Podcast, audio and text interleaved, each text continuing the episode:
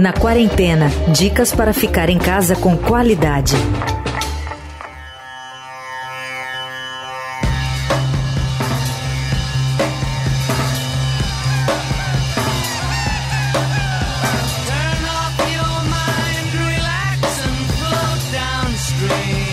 Para não enlouquecer de ansiedade em decorrência da pandemia do novo coronavírus, as pessoas têm apelado para meditação, espiritualidade, tudo que possa ajudar para que elas façam aquilo que parece ser impossível atualmente: viver o presente. Sobre essa busca de paz interior durante a quarentena, a gente hoje vai bater um papo com quem manja do assunto, a Monja Coen, que é primaz fundadora da comunidade Zen Budista do Brasil. Monja, obrigado por nos atender. Certamente, aqui estou. Imagino que você deve estar trabalhando mais nesse período, não é, Monja? Pois é, exatamente, é como você disse. As pessoas estão me procurando muito, as pessoas estão muito nervosas, muito aflitas, muito ansiosas. Então existe uma procura de o que, que eu faço, o que, que eu faço, né? E a minha resposta é muito semelhante sempre. Existe uma chave de ouro mágica que eu chamo, que é a respiração consciente. Para um pouquinho e endireita a coluna vertebral e respira conscientemente. É inspirar profundamente e expirar devagar e longamente. Isto já nos coloca no eixo de equilíbrio, para depois a gente poder dar respostas adequadas àquilo que chega até nós. Porque, claro, há muita pressão em todos nós. E eu acredito que os governos não é só no Brasil, é no mundo todo, talvez sabendo da gravidade desse vírus e do tempo que vai demorar para a gente encontrar os remédios adequados, as curas e evitar tanta dor, sofrimento e tantas mortes, isso tem um prazo, né? E não é um prazo de 10 dias, de 15 dias. Você vê que eles dão 15 dias, depois aumenta mais um pouco. E o pessoal fica muito bravo com isso. Não é ficar bravo, dizer que bom, né? Que bom que eu vou poder ficar em casa mais um pouco, que eu não vou ficar com contaminado, nem vou contaminar ninguém. Que bom que eu posso fazer muitas coisas em casa. E a questão econômica, que algumas pessoas se preocupam, né? Vou perder o emprego, não vou ter o que comer. Você ainda não perdeu o emprego, se você ainda tem o que comer, aprecie o que você tem, porque os órgãos governamentais estão cuidando disso. Que, claro, não vai atender todo mundo, mas vai atender o máximo possível, então não precisa ficar no desespero. Outra coisa que desespera as pessoas é a convivência. Porque, por exemplo, está acostumado a conviver com o marido, com a mulher, com os filhos, pouquinho, né? Cada um vai para o seu trabalho, a criança vai para a escola, né? E de repente ficar junto, né? Obrigado a lidar, por... né, Moja? É? é obrigado a lidar agora, né? Pois então, 24 horas por dia, com a criançada atormentando, brigando com a mulher, com a sogra, sabe lá com quem, né? Então é o momento da gente criar harmonia. É o momento de não querer reformar o outro. Não é para discutir a relação, gente. Está confinado no lugar, vai discutir relação, vai dar briga vai ficar lembrando, lembra aquele dia que você fez isto. É um horror, vai ficar um circo de horror. Quando você pode fazer disto, o paraíso. Vai depender de você. Falar, olha que bom, eu posso ficar em casa, eu posso ler mais. Olha quantos livros eu tenho ali que me deram, que eu comprei, que eu não tive tempo. Eu vou reservar uma hora por dia para leitura. Vou levar, reservar outra hora por dia para fazer ou uma oração, uma meditação, para filosofar, para ficar em silêncio, sabe? Para descansar o seu cérebro. E as notícias é importante a gente seguir, mas não pode ficar grudado só vendo notícia o tempo todo. Uhum. Tem que dar pausas. Escolha dois noticiários, três por dia que você goste, mas veja outros programas, assista a outros programas que possam levar você a apreciar a vida. E, e, nossa angústia advém em grande parte justamente dessa percepção agora cada vez mais, essa percepção que é tão real agora de que a vida é muito frágil. Parte da angústia está aí, Monja? A, é. a, coisa é o seguinte, não é só a angústia da morte, da, da finitude. É. É, é, as pessoas querem saber o que vai acontecer daqui a pouco. Nós não sabemos.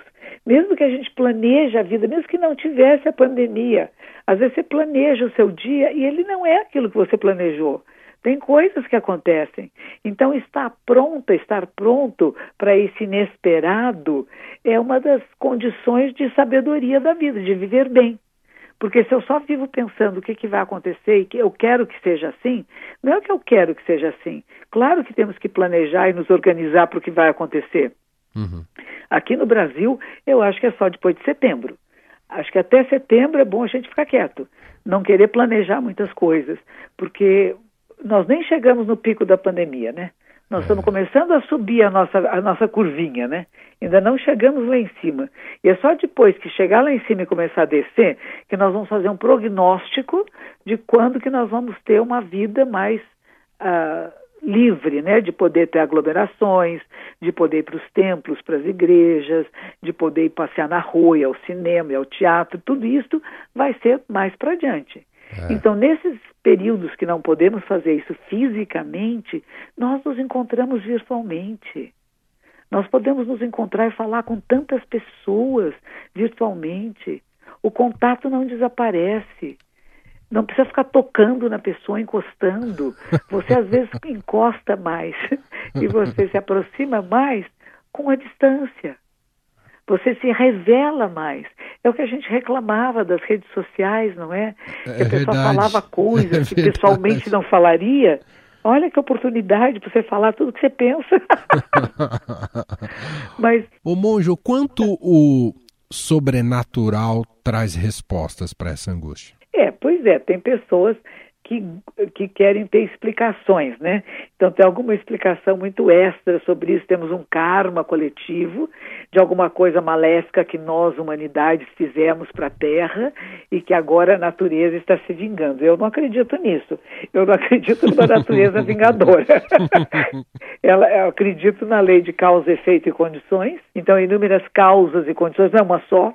A gente quer ter um bode expiatório, tem uma pessoa, uma coisa, não é só isso. Tem inúmeras causas e condições para que isso acontecesse, não é verdade? E você acredita que a gente vai sair melhor disso, ô, ô Monja? Eu acho que alguns de nós, sim. Alguns de nós eu acredito que sim, porque nós percebemos isso, que nós in, somos interdependentes. Nós dependemos uns dos outros, né? E essa interdependência nos faz a percepção que não somos o centro do universo. A gente sai da ideia do antropocentrismo. Quem for capaz de perceber isto, o centro da existência é a própria vida, que a gente vai chamar de biocentrismo. Quando você percebe isso, a gente assume o nosso papel humano mais humilde nessa história. Nós não controlamos tudo. Veja só, uma proteína, uma molécula de uma proteína com uma capinha de gordura derruba a humanidade faz parar todos os países do mundo, faz parar a economia internacional. Não, uma maravilha. É. E, e, nós nos achávamos os poderosos, controlamos a natureza, controlamos tudo, né? Então, voltar a essa humildade. Você veja, humus, a palavra que é humus, que é terra, que dá e dá ser humano, aquela frase antiga, somos pó e ao pó voltaremos. Essa humildade é importante nesse momento e saber que precisamos uns dos outros. Se nós conseguirmos aprender com esse vírus a colaborar e a cooperar, em vez de competir, dizer eu que descobri o remédio, eu tenho um prêmio Nobel para mim. Não tem prêmio Nobel para ninguém. Como é que compartilhamos informações e facilitamos a vida? Não é eu quero pegar todos os respiradores, os ventiladores para o meu país e os outros países que se danem. O que, que é isso? que uhum. vergonha, né? Verdade. A gente assistir uma coisa tão vergonhosa como esse egoísmo. O egoísmo da pessoa que vai ao supermercado, compra toda a comida, tem uma pessoa atrás dela que não tem o que comprar. Então, isso eu acho que tem que mudar. Algumas pessoas estão percebendo e algumas pessoas estão vivendo mais solidariedade, o cuidado amoroso, distribuindo comida, né? Se arriscando, inclusive, para que os outros não falte para ninguém. Então, tem pessoas que estão, que eu chamo, despertando. E outras que às vezes vão levar muito tempo. Muito tá bom? bom. Monja Cohen, gentilmente aqui conversando com a gente em nossa edição do podcast. Obrigado, viu, Monja, pelas palavras. Obrigada a vocês. E não briguem. Fiquem em casa, não fiquem com raiva de ninguém, não desenvolvam rancor por ninguém, mas o coração de amor e compreensão porque é com isso que a gente transforma o mundo. Estadão Recomenda. No Estadão Recomenda de hoje, o repórter da coluna do Celso Ming, Guilherme Guerra, te dá uma dica do que assistir durante a quarentena. Diga lá, Guilherme. Olá, meu nome é Guilherme Guerra, eu sou jornalista da coluna do Celso Ming, que escreve sobre economia aqui para o Estadão. E assim como boa parte da redação, eu também estou na quarentena, cumprindo isolamento social. É importante, fiquem em casa. E se eu puder indicar alguma coisa para vocês, eu queria indicar é, Retrato de uma Jovem em Chamas, que se trata de um, um romance entre duas garotas no século XVIII e, enfim, o filme é muito sensível, uma delícia de assistir. Um pouquinho triste, mas eu acho que faz bem também. Estimula a gente a é, olhar mais para dentro da gente mesmo. Se isso ajuda, o filme foi é, indicado para Palma de Ouro em Cannes no ano passado. Não ganhou, mas levou o prêmio de roteiro. É, enfim, essa é a minha recomendação de, de filme. Se eu puder aproveitar o espaço, eu indico também é, Enfio na China, que é um, uma espécie de diário-reportagem do cartunista Enfio, é, que ele fez quando ele foi para a China, na década de 70. É super engraçado, um pouquinho preconceituoso, mas eu acho que isso é, só dá uma camada mais pro livro, porque mostra o quanto que o mundo mudou de lá para cá, principalmente a China, que era um país na década de 70 e hoje é esse gigante que a gente conhece por aí. Eu, Emanuel Bonfim, me despeço por hoje tentando ser o mais zen possível. Até amanhã cedinho no Estado Notícias e de tarde aqui com você na quarentena.